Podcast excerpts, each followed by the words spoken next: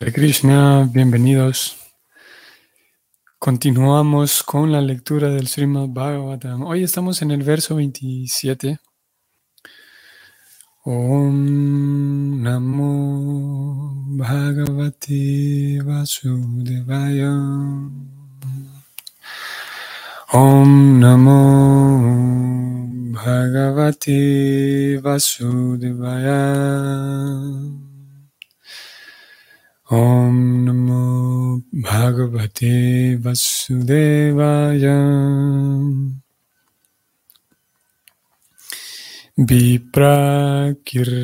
Yatachanam raura venajinacham Vishushyataluru udakam tatha bhutam ayachatam.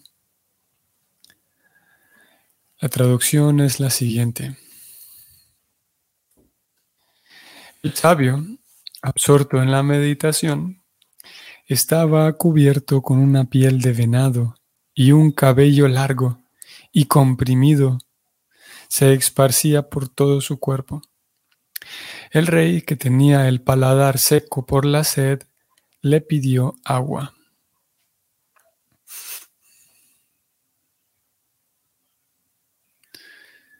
Un significado corto que dice así. Como el rey tenía sed, le pidió agua al sabio. Que un rey y devoto tan eminente le pidiera agua a un sabio absorto en trance era algo ciertamente providencial.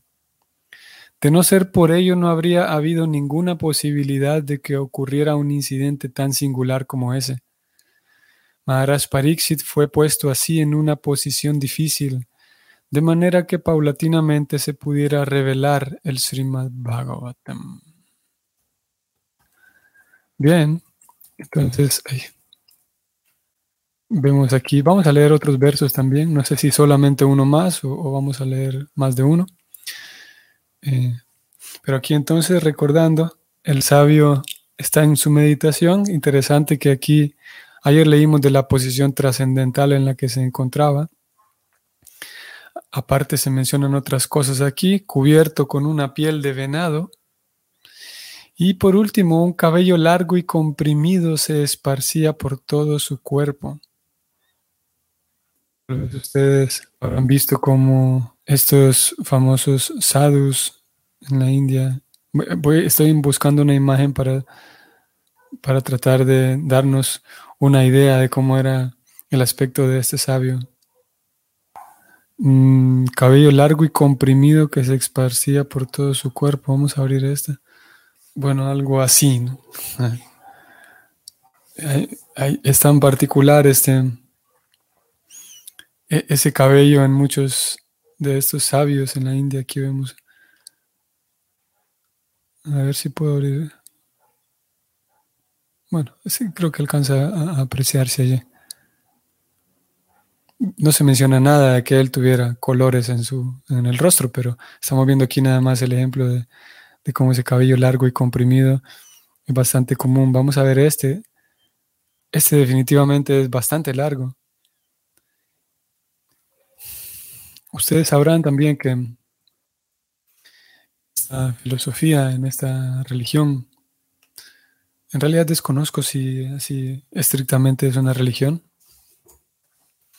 el Rastafari, ellos em, también tienen, bueno, por un lado, eh, parten de la, de la, de la religión judía y tienen algunas apreciaciones filosóficas interesantes. Y es bastante característico también, o podemos decir que en Occidente se conoce ese, estilo de cabello así, largo y comprimido, más es por, ese estereotipo de los rastas. A veces se le llama así. Al cabello así se le llama a veces. Los, tener rastas, ya que los rastafaris fueron quienes. Bueno, hasta donde yo sé, no, no soy un experto en el tema, pero según entiendo, hasta donde sé, son ellos quienes los popularizaron más. Eh, preocupada aquí va, como dijimos desde ayer, preocupada entonces va eh, cuidando de que de que vayamos por la dirección correcta y recordando que esto se, se llevó a cabo fue posible que, los personajes involucrados actuaran de la manera en que actuaron, tanto el rey como el sabio, como el hijo del sabio, eh, motivados por la providencia, motivados por Krishna. Leo aquí lo siguiente. Que un rey, y aparte devoto, tan eminente, le pidiera agua a un sabio que estaba absorto en trance, era ciertamente algo providencial. Exacto.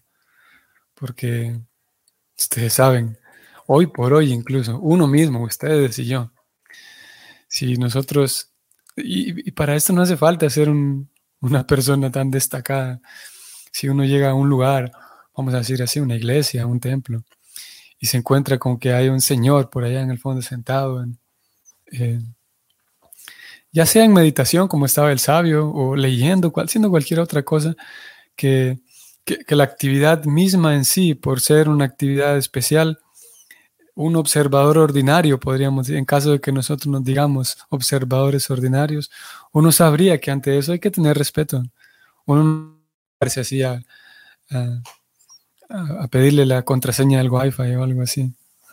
Bueno, eso es mucho más banal, pero el punto es que, que definitivamente eh, Parixit era un hombre sensato, era el rey, Aparte era un devoto, era alguien sensato. Y no iba a ir simplemente así como un, ¿cómo sería la palabra? ¿Cómo sería esta actitud? Como muy irreverente, como muy... Eh, em, otra palabra. Sí, muy fuera del lugar.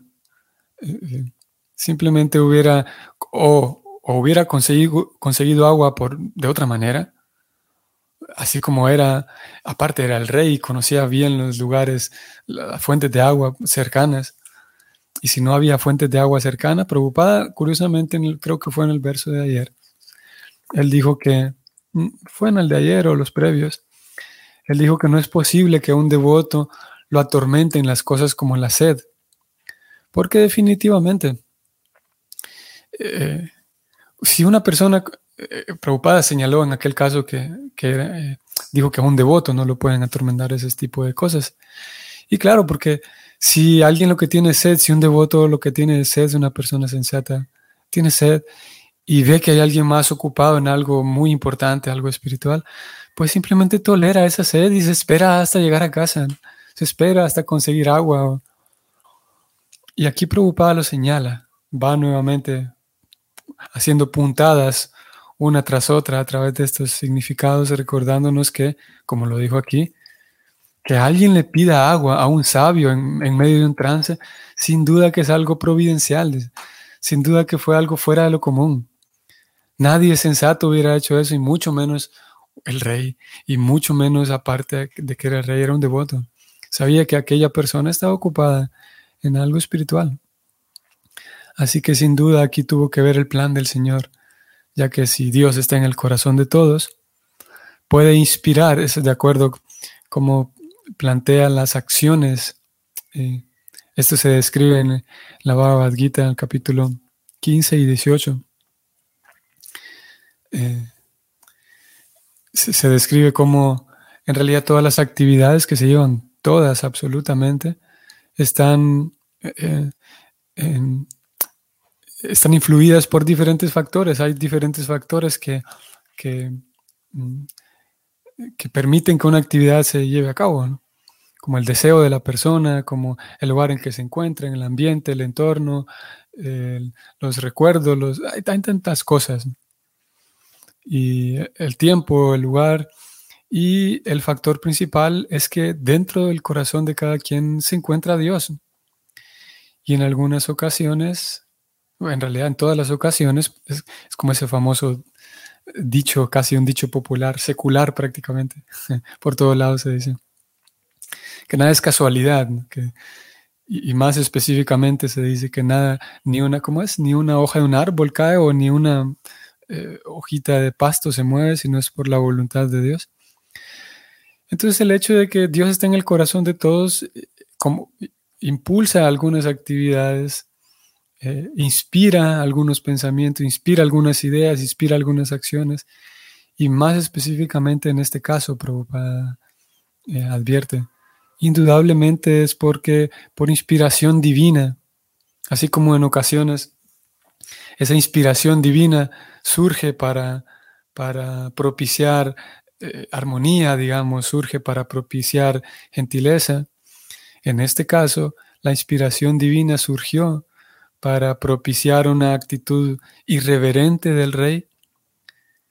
Y esa actitud irreverente iba a dar como resultado, dijo, que finalmente se revelara el Srimad Bhagavatam, ya que, como vamos a ver en el relato de este capítulo, esa actitud irreverente eh, genera una cadena de sucesos, desencadena toda una, una, una progresión de eventos hasta llegar al punto en el que se revela el Bhagavatam.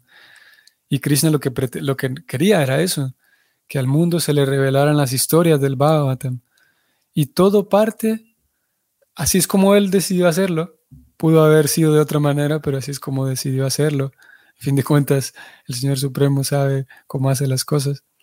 Todo el, acto mismo de revelar aquel conocimiento tan, tan dulce y tan profundo y tan sencillo y tan elevado que es el Bhagavatam, todo parte de este acto irreverente que estamos viendo aquí de parte de Parixit, que es el rey. ¿Cómo se le, alguien podría decir, cómo se le ocurre ir a pedirle un vaso de agua a este sabio que todos sabemos que está meditando? Mejor vaya y lo consigue él solo. Mejor el sabio no se enojaría si, si el rey agarra un vaso y se sirve agua él solito. Pero por inspiración divina, eh, Aquí Prabhupada dice, fue algo ciertamente providencial, la, la provisión, la providencia. bueno, la providencia da la provisión. la providencia inspiró al rey.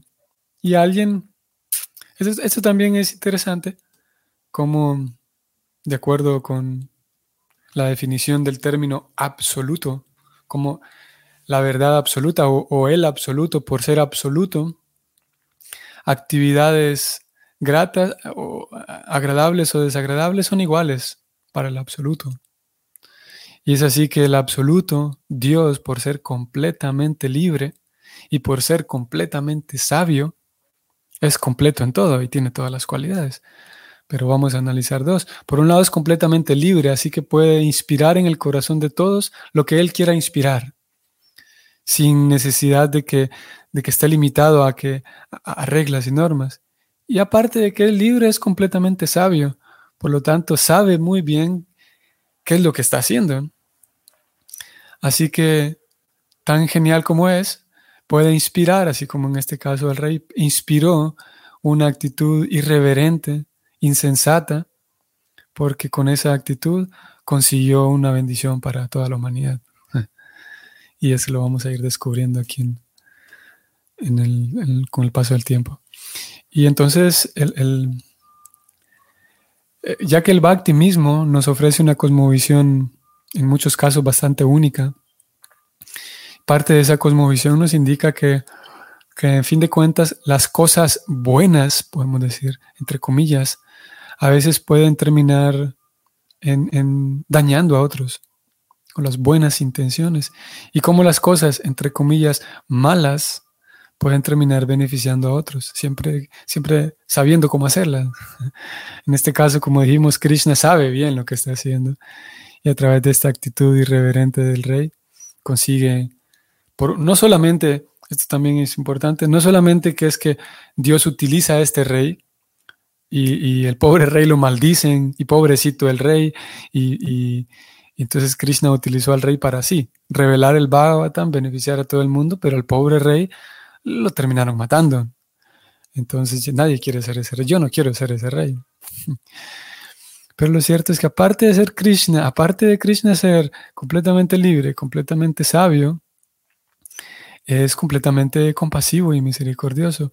Así que si bien es verdad, la, humanidad misma se, beneficia al recibir, revelar el, conocimiento del Bhagavatam, indudablemente el sabio se benefició también porque como lo vimos también hace un par de días, el sabio sabe, él, perdón, el rey, que estaba ya dedicado al servicio devocional, el rey mismo sabía que esto era un acto de, del Señor Supremo.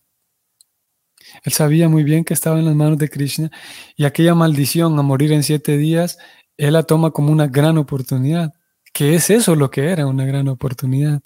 Él tenía una visión correcta de las cosas. Y no solamente una visión correcta, sino estaba preparado, vivía realmente de acuerdo a ello, de que su vida era un servicio a Dios. Y al momento de recibir esa noticia, él sabe que en siete días va a estar de vuelta con su Señor Supremo, eh, con su querido y adorable Señor. Y efectivamente así fue. Sigamos con el próximo verso. El rey, Leo, el rey, al no ser recibido con una bienvenida formal, ofreciéndosele un asiento, un lugar, agua y palabras gratas, se consideró desdeñado, menospreciado, y pensando así, se enfureció. Hmm, el rey. Aquí eh, el, verso menciona estos cuatro, cuatro puntos. Un asiento, un lugar, agua y palabras gratas. De acuerdo con algunos apartados de las escrituras, se define que hay cierto protocolo que uno puede observar para recibir a, un invitado. Y siempre, si uno puede recordar estos, principalmente son tres, aquí se agrega uno más, si uno puede recordar estos cuatro, estos tres, perdón, eh, ingredientes, esos tres elementos, seguramente el, invitado se sentirá bien en, nuestra casa. Y número uno es un asiento. son cosas eh, simples, cosas eh, muy sencillas en realidad. Un asiento, un lugar donde la persona sienta cómoda, se pueda sentar, pueda descansar. agua, algo para beber y palabras gratas. Esto es agradable. Eh, bueno, en fin. Entonces, ya que ese, era el protocolo de bienvenida y específicamente, no específicamente, pero más por sobre todo se, se debía observar ese protocolo con el rey. Y debido a la ausencia de ese protocolo, ya que el sabio estaba en lo suyo, estaba en su trance, el rey, de acuerdo a este verso, se, sintió despreciado, desdeñado, no valorado, así que se enfureció. Ah, este es un significado más extenso. Vamos a leerlo. La ley de la recepción. Ah, preocupada va a hablar de esto. Ok. La ley de la recepción que se encuentra en los códigos de los principios védicos establece que Incluso si en la casa se recibe a un enemigo, debe hacerse con todos los respetos. A uno no se le debe dar ninguna posibilidad de pensar que se encuentra en la casa de un enemigo. Cuando el señor Krishna, acompañado por Arjuna y Bhima, visitó a Yarasandha en Magadha, el rey Yarasandha les dio una recepción de reyes a los respetables enemigos. El enemigo huésped, es decir, Bhima, iba a pelear con Yarasandha y sin embargo se les dio una espléndida recepción. Por la noche solían sentarse juntos como amigos e invitados y durante el día solían pelear poniendo en juego la vida. Esa era la ley de la recepción. Dicha ley estipula que un hombre pobre que no tenga nada que ofrecerle a un huésped debe ser lo suficientemente bueno como para ofrecerle una estera de paja donde sentarse, un vaso de agua y unas palabras gratas. Por lo tanto, en recibir a un huésped, ya sea amigo o enemigo, no se gasta nada. Es únicamente una cuestión de buenos modales. Bueno, como ya dijimos, es algo tan natural, tan simple y tan agradable al mismo tiempo. Eh, bueno, preocupada, habiendo dicho esto, el asunto de la recepción ahora sí pasa en, esta segunda parte al tema que compete y es el asunto del rey y el sabio, el rey no bien recibido. Bueno, él pensó que no estaba siendo bien recibido. Sigo leyendo. Cuando Maharaj Pariksit entró por la puerta de la ermita de Samika Rishi, no esperaba que el Rishi le diera una recepción de gala porque sabía que los santos y los rishis no son hombres ricos en sentido material. pero nunca esperaba que se le fuera a negar un asiento de paja, un vaso de agua y unas palabras gratas. Él no era un huésped ordinario ni tampoco un enemigo del rishi, y por consiguiente la fría recepción de éste asombró mucho al rey. En realidad el rey tenía razón en disgustarse con el rishi mientras sentía la gran necesidad de un vaso de agua. por un vaso de agua. que el rey se enojara en una situación así de grave no era algo anormal, pero como el propio rey no era menos que un gran santo, era asombroso que se enojara y actuara en consecuencia. Luego tiene que aceptarse que así lo ordenó la suprema voluntad del Señor. El rey era un gran devoto del Señor y el santo también era como el rey.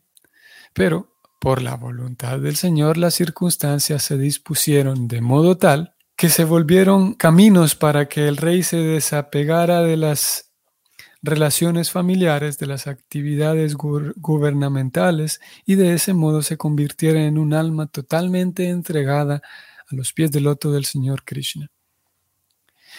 El misericordioso Señor, Señor les crea a veces esa clase de posiciones difíciles a sus devotos puros con el fin de sacarlos del lodo de la existencia material y arrastrarlos hacia Él. Pero externamente las situaciones parecen ser frustrantes para los devotos.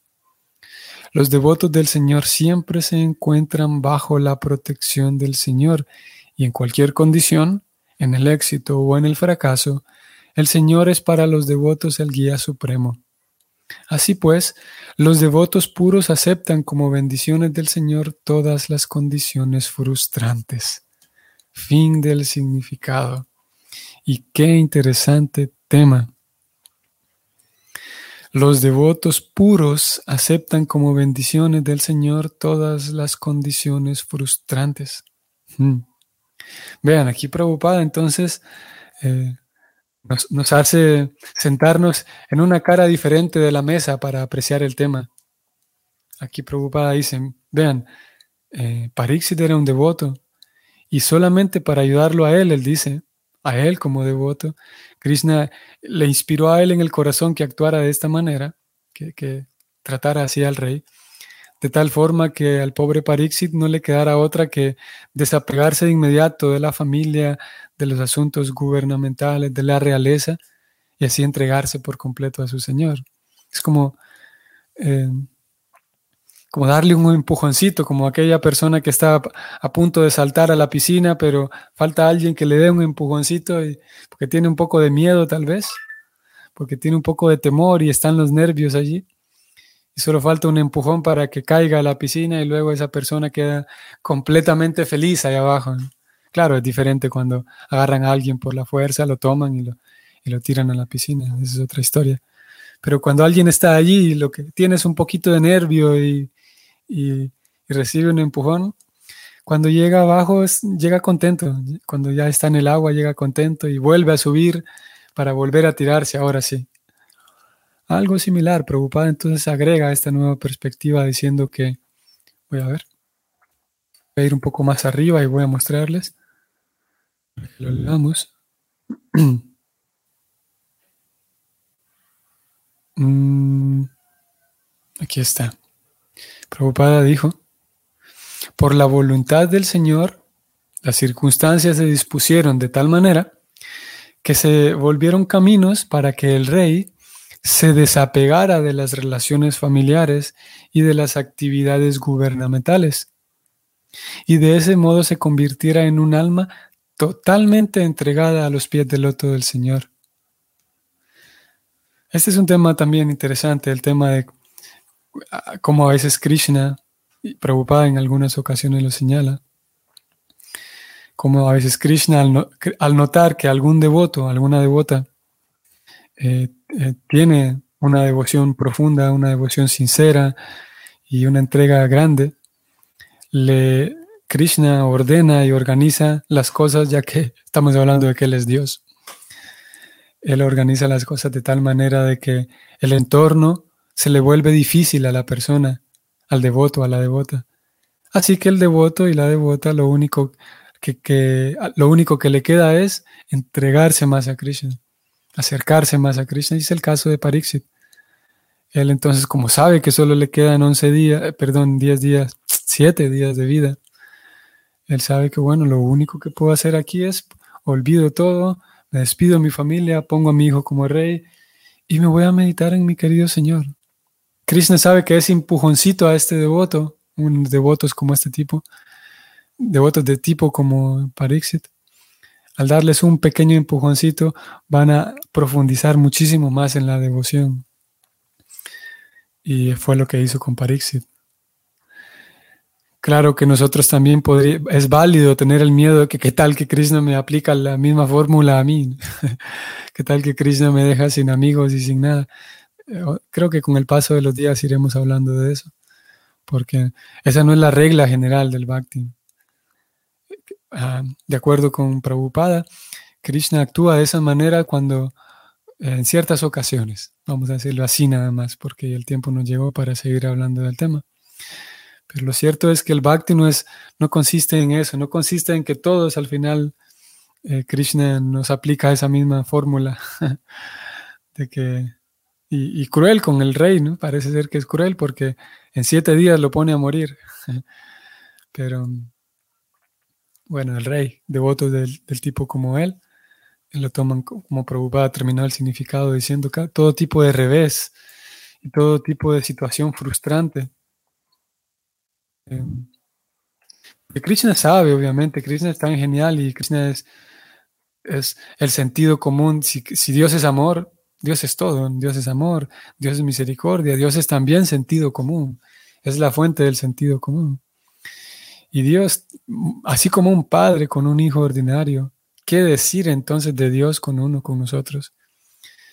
Si Dios sabe que, como ese famoso, ese famoso dicho de que Dios, ah, ¿cómo es? aprieta, pero, ¿cómo es? aprieta, pero no ahorca, una cosa así. si, Dios sabe que nos va a poner en una situación tan difícil de que nos vamos a olvidar de Él, pues no es tan ingenuo para, y tan tonto como para hacer eso. Por lo tanto, la, situación en la que nos ponga, Él sabrá cuándo hacerlo para, simplemente para como exprimir un poquito más nuestra propia devoción y degustarse más Él en la devoción y acercarnos más nosotros a Él. Pero Él sabrá cómo hacerlo. No querrá decir que va a terminar exprimiéndonos demasiado y se le va a ir la, mano a tal punto de que me pone en una situación difícil que yo termino eh, enojado con Él y me voy y, me, alejo. Eso nos puede tal vez ocurrir a nosotros en un experimento que forzamos más las cosas y arruinamos el asunto. Pero Krishna es diferente. Krishna pone en una situación, en situaciones diferentes a diferentes devotos. Y en la medida en la que hay más devoción, más profundidad, el, el del de parte del devoto, entonces Krishna sabrá que ese devoto enfrentará los reveses de diferente manera. Y, en fin, como digo, podemos estar tranquilos de que Krishna no va a jugar como un niño juega con, o como un adolescente juega con otros. Krishna no se va a atrever a jugar así con nosotros, con nuestra, con nuestra vida, en fin de cuentas. En el caso de Pariksit, él lo hizo debido a que Pariksit era una, una persona muy entregada y Krishna sabía que si, que si eh, lo pongo en esta situación a Pariksit, él lo que va a hacer es eh, definitivamente entregarse más a mí, no va, a terminar dolido, sino al contrario, va a terminar contento. En fin, este tema lo seguiremos hablando porque es el tema que acompaña ahí a la, historia de Parixit. De momento nos vamos a detener aquí. Liliana Urbina. Hare Krishna, también saludos a todos de parte de Liliana. Gracias, Prabhudira. Ah, le comento que cuando no lo veo en vivo, lo hago por video luego. Buen día, miércoles. Ah, ok. Sí, no sé si todos sepan, pienso que sí, no sé si todos sepan, pero todas las grabaciones que hacemos, digo, todas las sesiones que hacemos a diario, eh, la grabación luego la subimos en, en YouTube y ahí queda para cuando uno quiera escuchar nuevamente. Así que saludos Liliana. Bueno, entonces hasta mañana, queridos Vaishnavas. Que tengan un bonito día. Hare Krishna.